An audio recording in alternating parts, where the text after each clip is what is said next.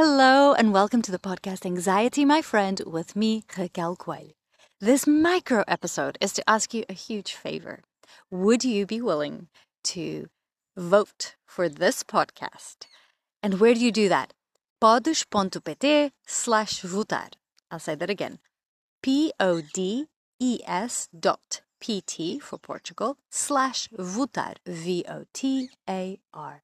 So that's podes, P-O-D-E-S dot P-T slash votar. V-O-T-A-R. I will see you very soon for a proper episode. This micro one is just to ask you this big favor. Thank you so much.